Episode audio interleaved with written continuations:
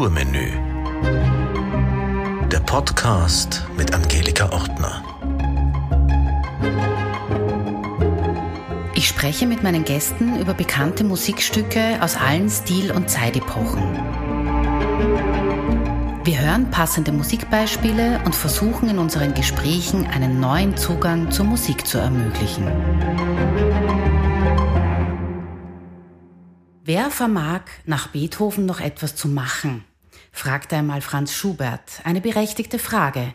Beethoven schrieb Musik für die Ewigkeit. Mit seiner dritten Symphonie, der Eroica, leitete er das romantische Zeitalter mit einer Reihe von revolutionären Meisterwerken ein.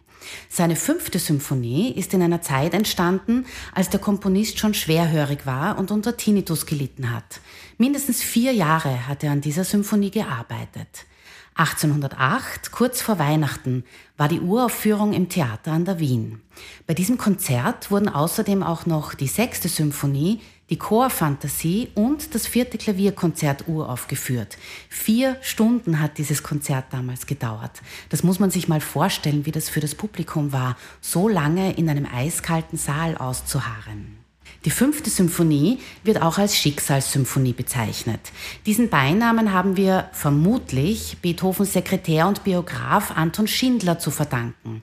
Als er Beethoven nach dem Hauptmotiv gefragt hatte, soll dieser geantwortet haben, so pocht das Schicksal an die Pforte. Wir wissen, Beethoven interessierte sich für Literatur, Philosophie und Politik. Von der Französischen Revolution war er sehr angetan und teilte ihre Ideale von Freiheit, Gleichheit und Brüderlichkeit. Das habe ich schon bei der Ode an die Freude in Folge 19 erzählt. Beethoven hat immer wieder Rhythmen und Motive aus der französischen Revolutionsmusik in seinen Werken aufgegriffen. So wahrscheinlich auch die vier Töne im Anfangsmotiv seiner fünften Symphonie. Mit dem Hauptmotiv, und das glaube ich kennen wirklich alle, gestaltet Beethoven hier sein gesamtes Werk. Melodie ist das keine. Wild, rau, rhythmisch fesselnd und dramatisch ist dieser Beginn. Eine Musik, die uns sofort mitreißt.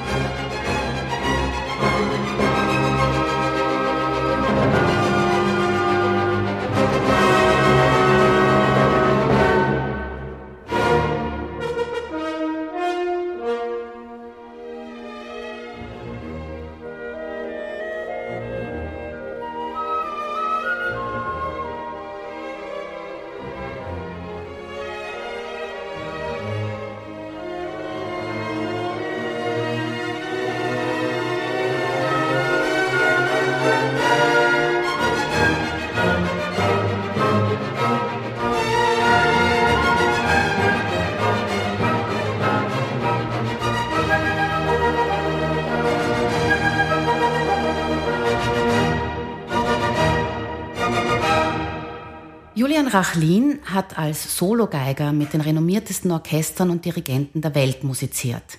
Er ist Musikdirektor des Jerusalem Symphony Orchestra, Chefdirigent des norwegischen Christian Sand Symphony Orchestra und ein weltweit gefragter Gastdirigent. In seiner mehr als 30-jährigen Karriere hat er seine vielseitigen Interessen als Dirigent, Solist, Kammermusiker, Lehrer und künstlerischer Leiter in die ganze Welt getragen.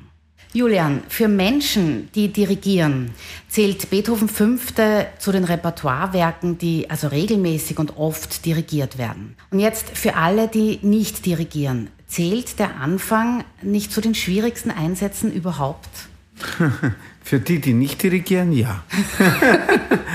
ähm, aber das äh, Dirigieren ist ja ein Handwerk, das man erlernen muss, äh, genauso wie man ein Instrument erlernt. Und ich habe ganz bewusst vor 17 Jahren die Entscheidung getroffen, das Dirigieren ein wenig anders anzugehen, als vielleicht andere Solisten das gemacht haben, ähm, indem sie einfach vor das Orchester getreten sind, irgendwann, in der Annahme, dass sie ja als Solisten sowieso mit allen großen Dirigenten und Orchestern musiziert haben äh, und dass äh, sie das automatisch qualifiziert, als Dirigentin oder Dirigent vor ein Orchester zu treten.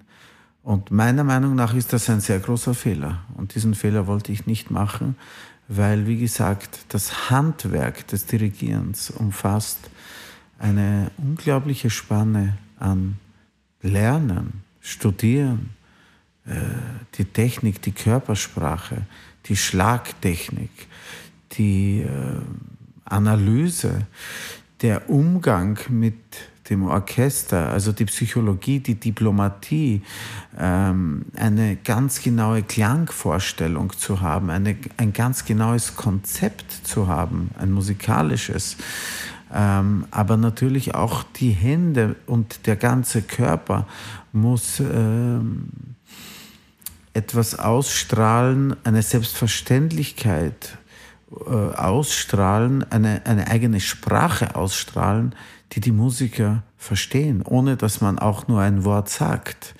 Und ähm, ja, entweder, also die, die, die Musikerinnen und Musiker bei fast sämtlichen guten Orchestern, das sind ja grandiose Musiker.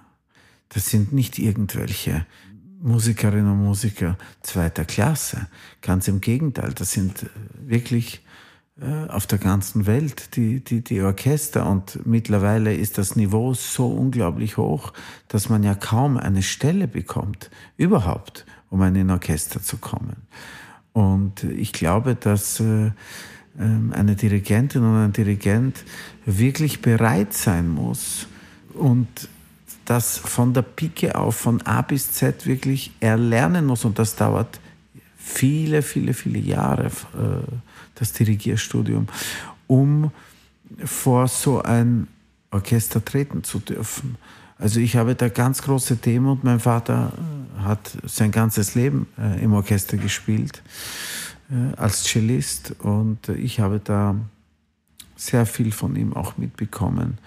Auch ähm, und bin ihm auch äh, da unglaublich dankbar.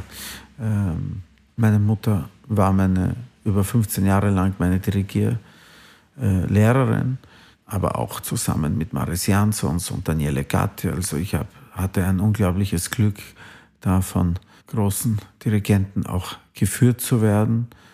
Und ähm, sie haben so viel Aufmerksamkeit mir geschenkt auf meinem Weg.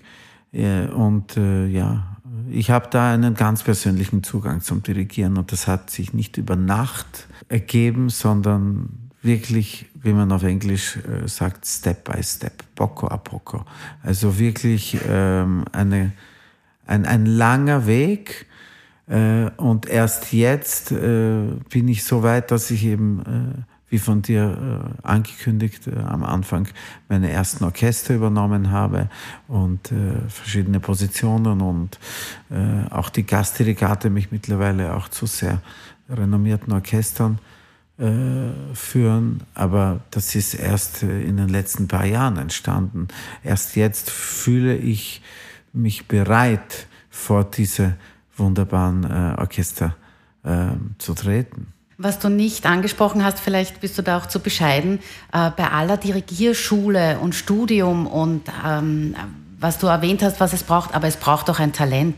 Naja, Talent ist das Tüpfchen auf dem I, aber das I ist härteste Arbeit. Und zwar, das gilt, glaube ich, für jeden Beruf, ja, auch abseits der Kunst. Wenn man etwas besonders gut machen möchte, dann ist das Talent wirklich nur dieses Tüpfchen, was äh, einem dann vielleicht äh, von den anderen ein wenig unterscheidet. Aber ich würde sagen, das sind maximal drei Prozent. Ja, ja aber trotzdem macht das Pünktchen das I. Ja, das Pünktchen macht das I. Aber oft, äh, wenn man sozusagen von oben das Talent in die Wiege bekommt, das Pünktchen, mhm. dann ist man in der Annahme, dass man ja eh so toll ist weil man ja so talentiert ist. Und das ist ein ganz, ganz großer und gefährlicher Fehler, den man versucht ist zu begehen in jungen Jahren, dass man nicht realisiert, dass eigentlich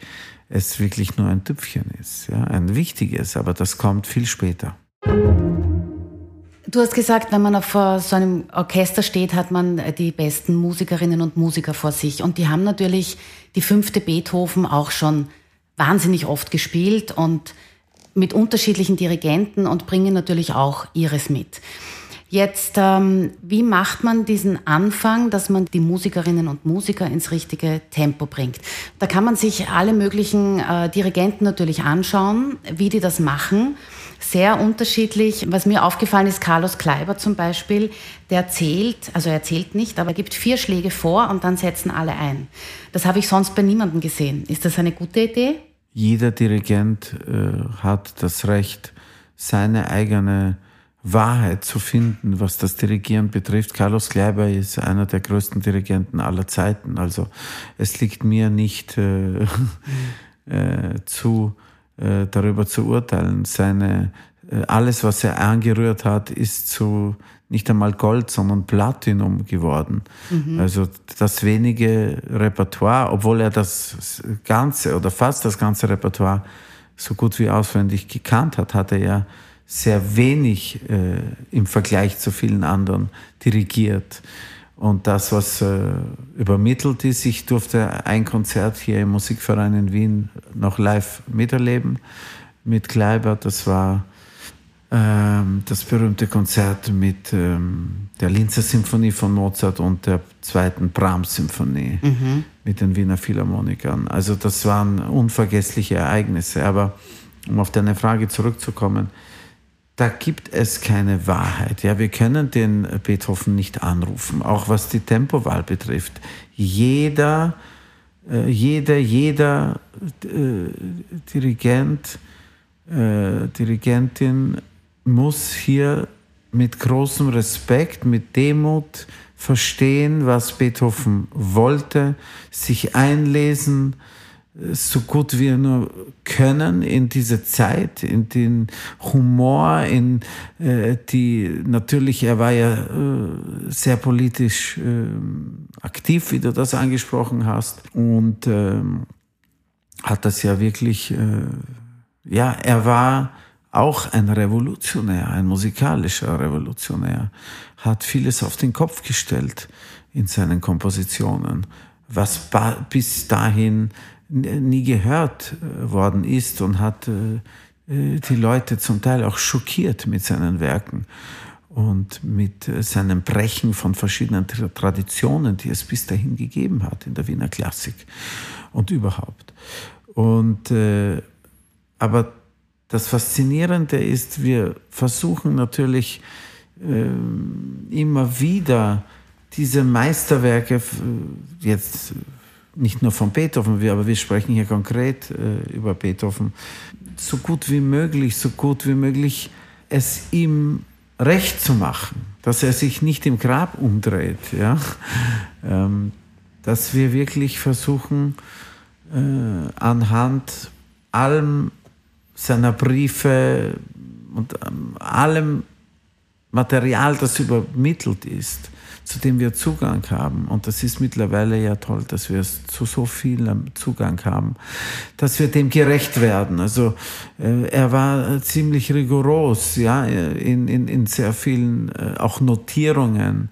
Ja, es steht, bei Mozart steht ja fast nichts drinnen. Mhm interpretatorisch. Ja? Ein paar Pianos, ein paar Fortes, ein paar, ein paar Bögen. Ge, ge, ja, ein paar, ein paar Striche, ein paar Bögen, ein, ein paar vage Tempobezeichnungen. Ja? Äh, bei Beethoven steht ja sehr, sehr viel mehr drinnen schon für uns. Also das sind ja schon, äh, er macht es uns Interpreten viel, viel einfacher schon.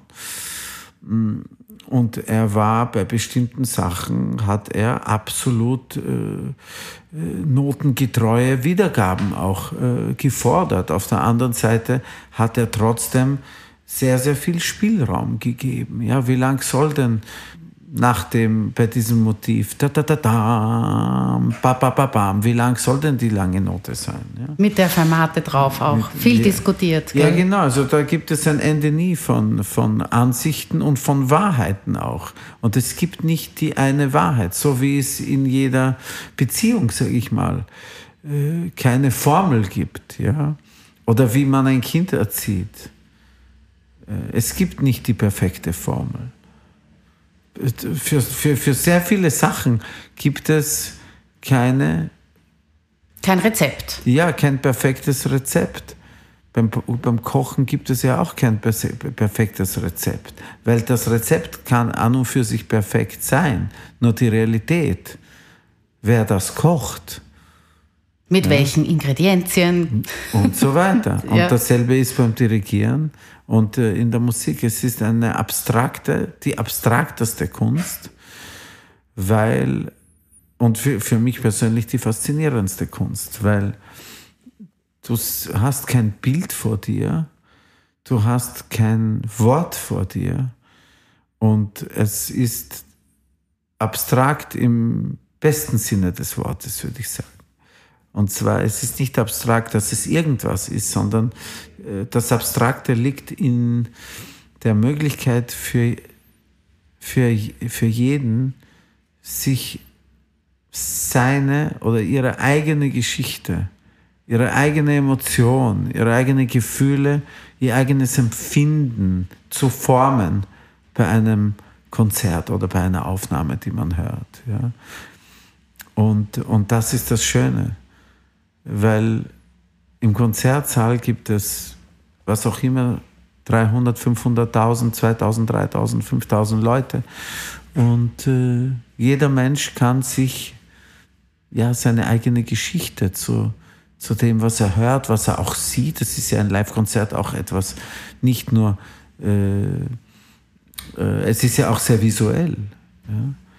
Und ähm, diese Energie, die vom Konzertsaal ins Publikum äh, hoffentlich äh, hineinstrahlt vom Podium, äh, die macht ein Konzerterlebnis zu einem hoffentlich besonderen und manchmal unvergesslichen Ereignis. Und das ist äh, immer das Ziel, das wir Musiker uns äh, setzen. Ja, also es gelingt natürlich bei weitem nicht jedes Mal, aber es ist dieses Streben nach diesem, nach dieser Symbiose, ja. Das, was auf dem Podium geschieht, äh, dass dieser Funke, dass diese Magie, dass dieser Zauber ins Publikum springt und ausstrahlt. Also alles, was du jetzt gesagt hast, macht dann ähm, um von dem Emotionalen jetzt wieder wegzukommen, macht eine Metronomzahl, die Beethoven angegeben hat, die halben mit 108, völlig unwichtig, oder? Naja, Metronom und Beethoven äh, ist eine ja, ganz andere, spezielle Geschichte. Sehr ja. große Geschichte, gell? Mhm. Ja, das, da können wir Bücher darüber schreiben oder sehr, sehr viele Podcasts machen. Ja. Aber äh, grundsätzlich bekommt man eine Idee, was er wollte. Aber jetzt, äh, ich meine, bei den Streichquartetten zum Beispiel, was ja zum vielleicht besten gehört, was Beethoven je geschrieben hat, seine Streichquartette. Aber da, da ist vieles überhaupt einfach nicht spielbar, wenn man da äh, rigoros seine Metronomzahlen äh, befolgt. Ja? Aber es gibt schon eine Idee, in welche Richtung er das wollte. Also diese Metronomzahlen, auch übrigens bei Schostakowitsch und Beethoven war der Lieblingskomponist von Schostakowitsch. Und Schostakowitsch Metronomzahlen sind auch ähm, sehr, wie soll ich sagen, äh, durchwachsen. Ja, sind nicht immer ganz genau zu nehmen, aber es ist trotzdem wichtig, man darf sie bei Gott nicht ignorieren. Aber man soll nicht äh, den Versuch machen, bei allen Werken immer die Metronomzahl als religi also religiös zu mhm. nehmen, ja. als Gesetz zu nehmen, dass das wirklich befolgt werden muss. Äh, ganz genau. Also das wäre schon ein Fehler. Man muss da schon eine gewisse natürliche musikalische Intuition, die man mit den Jahren hoffentlich äh, auch äh, bekommt. Und äh, ja, da, man muss da seine eigene äh, Überzeugung finden. Und die ändert sich aber auch. Ja? Also äh, Hanno Kur hat äh, auch bei Beethoven äh, sehr, sehr extreme Ansichten zum Teil, besonders in seiner Zeit, ja, mhm. in Hanno Kurs Zeit. Und das war auch sehr, sehr wichtig. Er hat auch, ich glaube, die ganze Musikwelt verändert durch seine unglaublichen Recherchen, ja, durch seine fast wissenschaftlichen Arbeiten und, und äh, durch seine Neugierde zu stöbern, zu entdecken, äh, nicht nur jetzt äh, vom Klang her, aber eben auch von, von allem. Von, er hat sich Zeit seines Lebens damit beschäftigt und hat so eine große Lanze gebrochen in der überhaupt Interpretation weltweit. Es, für mich gibt es eine Zeit vor Hanukkah und nach Hanukkah. Das heißt nicht, dass man ihn äh, kopieren versuchen äh, sollte, um Gottes Willen. Aber es ist schon wichtig, sich mit äh, diesen großen, herausragenden Künstlerpersönlichkeiten auseinanderzusetzen, damit man das dann nicht weglegen kann, aber das verinnerlicht haben. Es gibt keine Gegenwart und Zukunft ohne Vergangenheit. Äh, und ähm, ich glaube, man muss sich sehr in der klassischen Musik mit der Vergangenheit beschäftigen, um dann die Partitur, die, sage ich mal, leere Partitur aufzuschlagen, um dann seinen eigenen Senf und seine eigenen Überzeugungen, die sich hoffentlich formen mit den Jahren, äh, überhaupt äh, angehen zu dürfen. Man kann jetzt nicht einfach eine Beethoven fünfte aufschlagen und sagen, jetzt mache ich, was ich glaube, richtig, ohne sich jahrzehntelang eigentlich äh, mit äh, tausenden Sachen zu beschäftigen. Es ist ein, ein Leben ist nicht genug für diese genialen Götter. Das sind unsere Götter, die Komponisten, das sind die äh, Kreatoren des Abend, der abendländischen Musik. Äh, und äh, wir sind die kleinen Ameisen oder die Diener. Mhm. Wobei ich jetzt nicht tief staple, aber ich meine das wirklich. Und wenn bei den, auf den Postern oft die Orchester oder die Solisten groß abgedruckt sind und der Komponist in kleinen Buchstaben, dann macht mich das schon immer wieder ein bisschen äh, wütend, weil es müsste äh, umgekehrt es sein. Es müsste umgekehrt sein, auf ja. jeden Fall. Und auf der anderen Seite sagen viele lebende Komponisten, das ist ein Gekritzel auf einem Notenpapier. Und ohne uns bleibt es auf einem Notenpapier. Ja? Das heißt, natürlich haben wir diese immense, unglaubliche Verantwortung, diese geniale Musik äh, erklingen zu lassen. Das ist natürlich eine große Aufgabe. Ja? Aber Ameisen sind ja auch nicht zu unterschätzen. O oder Diener. Oder, oder ja, wenn man sich äh, entscheidet, äh, einen Großteil seines Lebens für eine Sache ja, ein, oder einer Sache zu dienen. Oder zu widmen, ist oder, vielleicht schöner als dienen. Ja, sich einer Sache zu widmen. Aber es ist mehr als widmen, es äh, gehört unglaublich viel Leidenschaft, viel Disziplin, mhm. viel äh, auch ähm, Verzicht. Aber man kriegt so viel mehr zurück, dass das ähm, ein Segen ist und ein, ein großes Glück. Also ich sehe das mit äh, einer un unglaublich großen Portion an Dankbarkeit, dass ich das machen darf, mein ganzes Leben lang. Ja, Nikolaus, Anoncourt, der Spezialist für historische Aufführungspraxis, der hat ein Jahr bevor er gestorben ist mit seinem Concentus Musicus die vierte und fünfte Beethoven-Symphonie nochmal aufgenommen. Und wie siehst du das? Ähm, ist das ein Gewinn, wenn man diese Musik auf alten Instrumenten gespielt hört? Es ist alles ein Gewinn, wenn ein großer Musiker etwas macht, was vielleicht ein bisschen ungewohnt äh, klingt, aber ich glaube, es gab ja schon vor Jahrzehnten English Concert und, und sehr viele, äh, besonders in England und in Holland gab es ja äh, die Tradition der historischen Aufführungspraxis der alten Originalinstrumente. Also die letzte Aufnahme von der vierten und fünften ist jetzt nicht so, dass äh, äh wir das nie gehört haben. Aber ich finde das alles sehr, sehr wichtig. Ja. Ich würde das nicht machen, weil ich nicht damit aufgewachsen bin, weil man muss mhm. sich da wirklich äh, sehr in diese Materie hineinversetzen. Ich habe auch nie gespielt mit, mit 416 äh, oder was ist die Stimmung. Mhm. Ähm, ich habe auch nie auf einem äh, Barockinstrument äh, gespielt. Ich habe es versucht oder Bogen.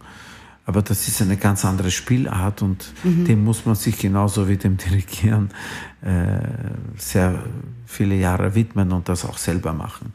Also ich glaube, man muss sich da damit sehr, sehr beschäftigen und auch wenn man mit modernen Instrumenten diese Musik spielt, und das habe ich früher damit gemeint, mit einer Zeit vorher und nachher, ähm, das alles wirkt in einem mit, wenn man das aufsaugt. Und ich habe natürlich sämtliche dieser Aufnahmen sehr, sehr oft gehört und war auch äh, sehr viel in, in seinen Konzerten.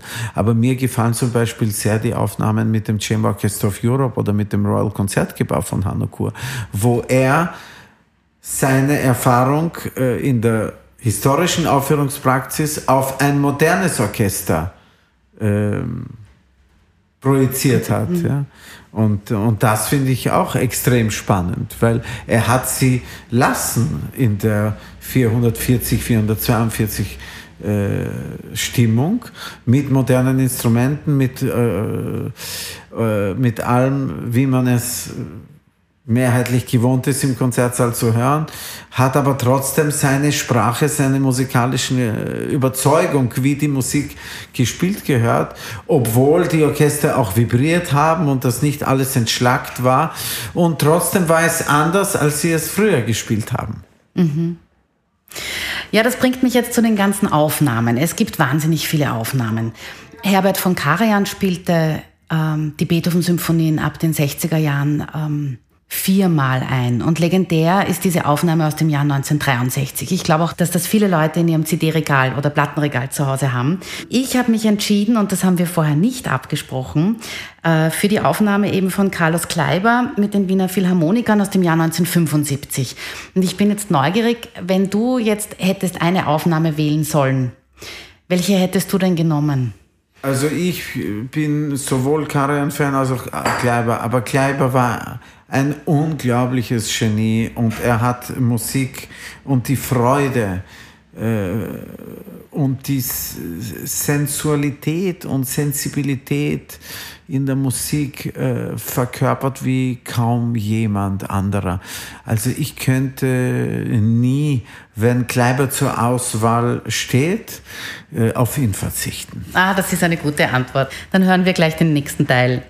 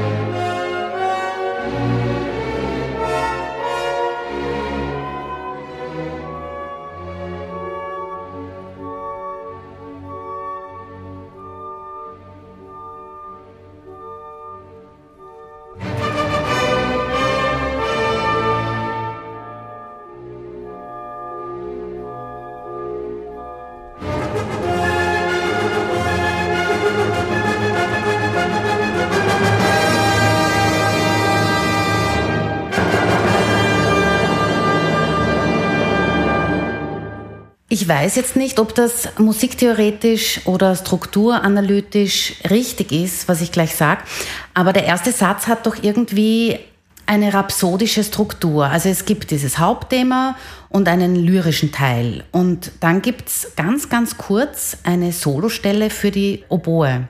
Und die Oboe spielt da ganz allein. Beethoven liebte die Oboe, oder? Können wir das so sagen? Ja, auf jeden Fall. Oboe hat äh, auch in sämtlichen Symphonien eine sehr tragende Rolle bei Beethoven. Ja, so wie die Klarinette bei Mozart vielleicht.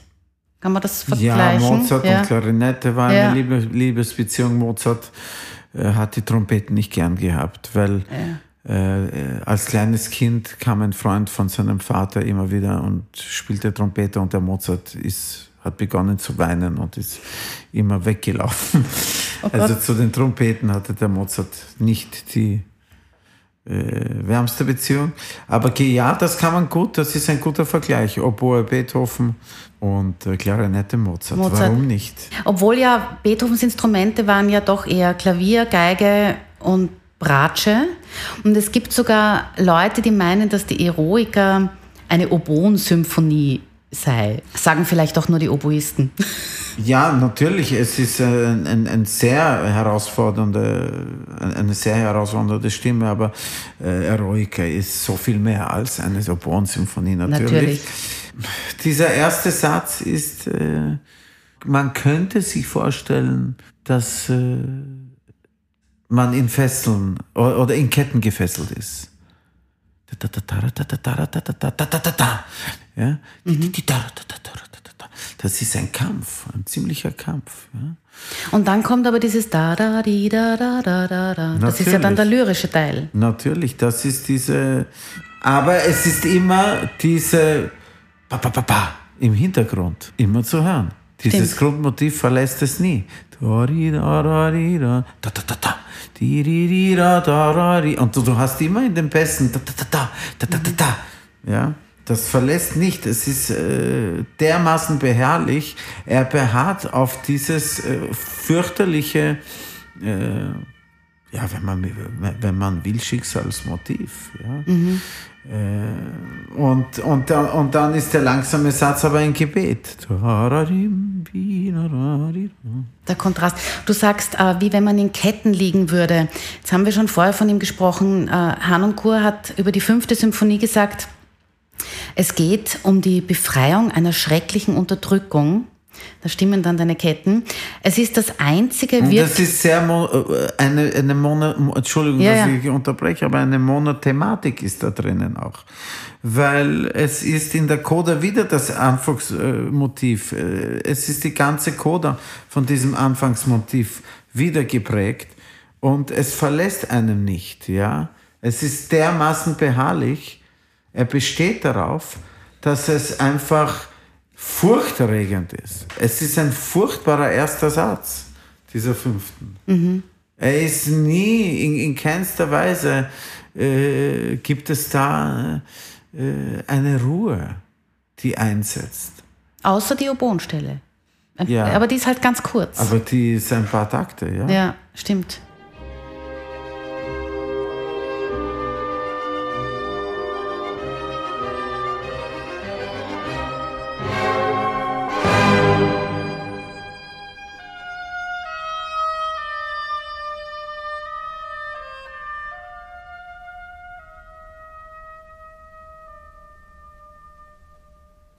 Also Hanan Kur sagt weiter, und das, auf das wollte ich eigentlich hinaus, es ist das einzige wirklich politische Stück, das Beethoven je geschrieben hat. Stimmst du ihm dazu? Mir würde nämlich noch ein weiteres einfallen. Naja, und die Eroica hat ja, hätte ich auch gesagt, die Eroica und auch das fünfte Klavierkonzert. Das hat er zumindest zu, Kriegs zu, Kriegszeiten geschrieben. Ja, also das ja. ist sicher nicht das Einzige. Sicher nicht das Einzige. Er war überhaupt ein politischer. Und auch wenn er das jetzt nicht ausdrücklich erwähnt hat, ist in so vielen Symphonien, äh, spielt die Zeit, die, die politischen äh, Gegebenheiten eine große Rolle für ihn. Für mich ist das immer so eine große Freude, wenn mir nach so einer Podcast-Folge die Leute sagen, das war so interessant, ich habe mir jetzt den Rest auch angehört von der Symphonie. Also wenn die Leute die ganze Symphonie noch nicht kennen. Warum sollen sich denn die Menschen Beethovens Symphonien anhören? weil das unglaubliche Erleb also das ist ein unfassbares Erlebnis. Man kann ja nicht nur, weil man jetzt äh, überall äh, im Fernsehen und im Radio und äh, in verschiedenen Bearbeitungen immer dieses, äh, diese vier Noten hört, äh, glauben, dass das Beethoven ist. Beethoven ist so viel mehr. Beethoven hat ja nicht nur diese dramatisch sprechende und sehr auch harsche Art manchmal, seine Akzente, seine, er war ja wirklich von Sturm und Drang und, und, und, und er war wirklich, äh, äh, glaube ich, ein ziemlich unausstehlicher Mensch auch, ja. Er wurde ja überall oder sehr oft auch rausgeschmissen äh, aus seinen Wohnungen. Er war unerträglich. Auch seine ganzen Beziehungen äh, waren ja alle unerfüllt, waren alle un nicht harmonisch. Auf der anderen Seite, wenn man die Briefe liest, aber auch natürlich die Musik, wenn man sich mehr vertieft in seine Musik, in sein, in sein äh, künstlerisches, musikalisches Schaffen, war er von einer unglaublichen ähm, Sensibilität und Warmherzigkeit und von einem unglaublichen Tiefgang. Äh, also diese langsamen Sätze sind von einer Schönheit und von einer Wobei er äh, im Vergleich zu Schubert jetzt, der Schubert hatte die schönsten Melodien, die man sich vorstellen kann. Beethoven hatte überhaupt keine Melodien geschrieben. Was ist denn da da da da? Das ist doch überhaupt keine Melodie. Auch da ra ra ra ri ra ra ram. Das ist, über, das ist das Banalste, was es gibt.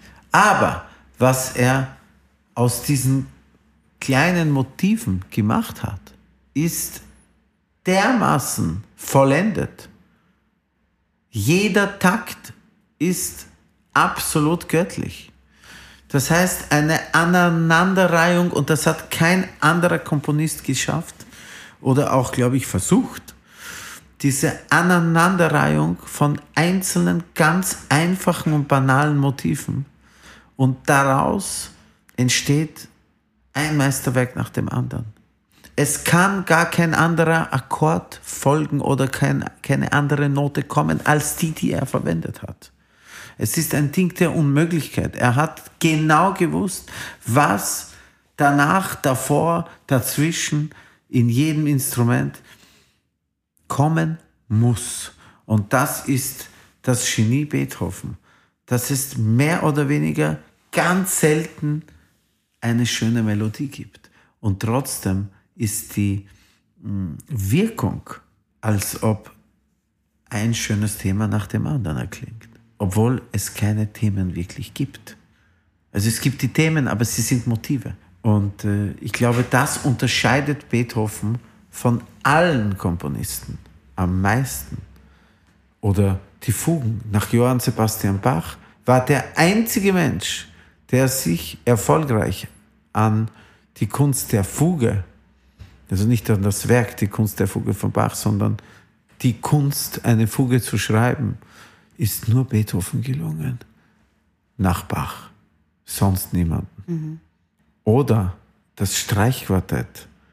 Josef Haydn als der Erfinder des Streichquartetts, muss man sagen. Und der einzige, oder es gibt vielleicht zwei Komponisten, aber für mich der Einzige, der es geschafft hat. Es hatte jeder Komponist ist gescheitert oder fast jeder Komponist. Am Streichquartett meinst du jetzt? Am Streichquartett. Mhm. Weil es das Schwierigste ist für einen Komponisten, dass sie zu schreiben für zwei Geigen, Viola und Cello. Warum weiß ich nicht, ich bin kein Komponist. Aber jeder, auch Lebende, mit denen ich zusammenarbeiten durfte und darf, es traut sich fast niemand, ein Streichquartett zu schreiben. Ja, natürlich Schubert. Und, aber der Schubert hat gesagt, was soll man nach Beethoven machen? Naja, weil der Beethoven hab. natürlich das Streichquartett dann zur absoluten, äh, wieder, ich muss mich wiederholen, Vollendung getrieben hat. Und nach diesen, also eigentlich alle von den, auch die, auch die, die frühen, die mittleren und die späten, aber nach den späten Streichquartetten, da war, das war fast äh, unmöglich, ein Streichquartett zu schreiben. In gewisser Weise ist nach Beethoven Bartok der nächste gewesen, der in seiner eigenen Sprache äh, wieder äh, das Streichquartett zu ganz einer hohen Sphäre getrieben habe. Obwohl äh, ich möchte Brahms und Tchaikovsky und, und so vielen anderen, ich möchte sie in keinster Weise kleinreden. Oder die Shostakovich 15 Streichquartette. Also das sind für mich auch äh, große Meisterwerke. Aber trotzdem Haydn, Beethoven, Bartok. Ähm, ja, wir sind jetzt weg vom ersten Satz von Beethoven, aber Macht das ist doch auch in gewisser Weise verbunden. Gehört dazu irgendwie, ja.